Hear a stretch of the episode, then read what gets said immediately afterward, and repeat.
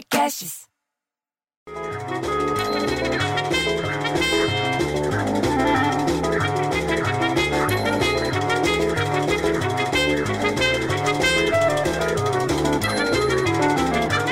Pô, bicho, cada uma que vou te contar, viu?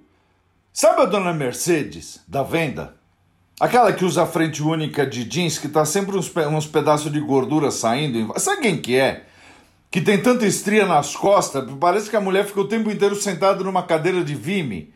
Então, ela veio pra rua, sem máscara, gritando que um avião bateu numa vaca durante a decolagem. Meu, pu- puta de um susto que deu, a gente pensou que era ali do lado. Não, foi lá no Acre. E disse que o avião partiu no meio, por sorte. Piloto e os passageiros saíram tudo ileso, graças a Deus. Diz que sabe o que aconteceu? Diz que a vaca atravessou a pista no momento da decolagem e atingiu, sabe o que? O trem de pouso. Você acha que pode um negócio desse, bicho? Que, que, havia, que aeroporto é esse que tem umas vacas pastando? Aí, lógico, que vem a beócia da dona Lourdes, entendeu? Que não usa máscara, e com as duas cachorras sem coleira, a sayonara sultana, e quer gritar mais alto para não ficar por baixo.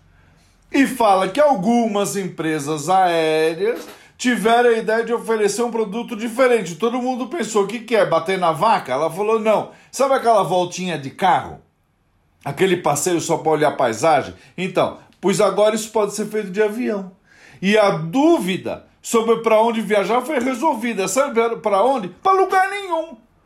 É verdade. Gente, o passageiro embarca e desembarca no mesmo aeroporto. Faz check-in, passa no controle de segurança, passa no controle do passaporte e embarca no avião, você entendeu? Aprecia a comida lá, janta direitinho e ainda vê umas paisagens exuberantes. Mas simplesmente nunca parte.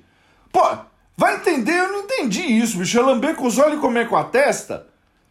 Aí vem o seu Tancredo, que ele se acha o juiz das coisas, entendeu? Querendo acalmar as duas L, porque tava uma falando mais alto do que a outra, e fala que tem coisa mais importante para falar que a pandemia, que, que era o seguinte, que a pandemia estava ameaçando fechar o cinema mais antigo do mundo, que funciona, sabe desde quando? Desde 1897, bicho.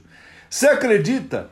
Os filmes tinham 40 segundos, já estava passando nesse cinema, diz que chama State Theater. State Theater é uma atração turística de uma região rural lá dos Estados Unidos, no estado de Iowa. Iowa. Sabe onde que fica? Nem eu, mas o tal do cinema sobreviveu à Grande Depressão dos anos 30, sobreviveu à guerra, a guerra da Coreia, a guerra mundial, chegou a, chegada do Netflix, mas acho que não vai sobreviver o tal do coronavírus.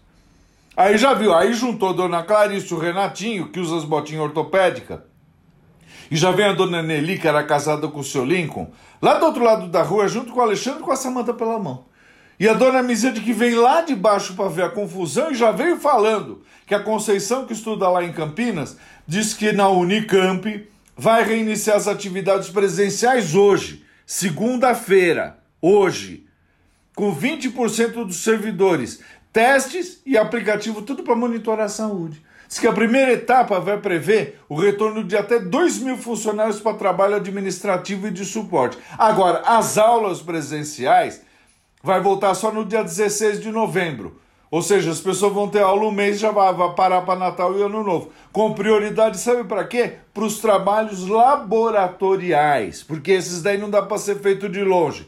Não dá para fazer um do home office e o home lab. Parece que. Parece, parece que devagar as coisinhas estão voltando pro lugar. Você não tá achando?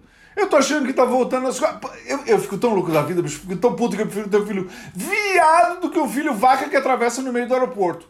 Por que, que eu tô falando isso? Ah, por causa da vaca do Acre. Ah, vai todo mundo se danar.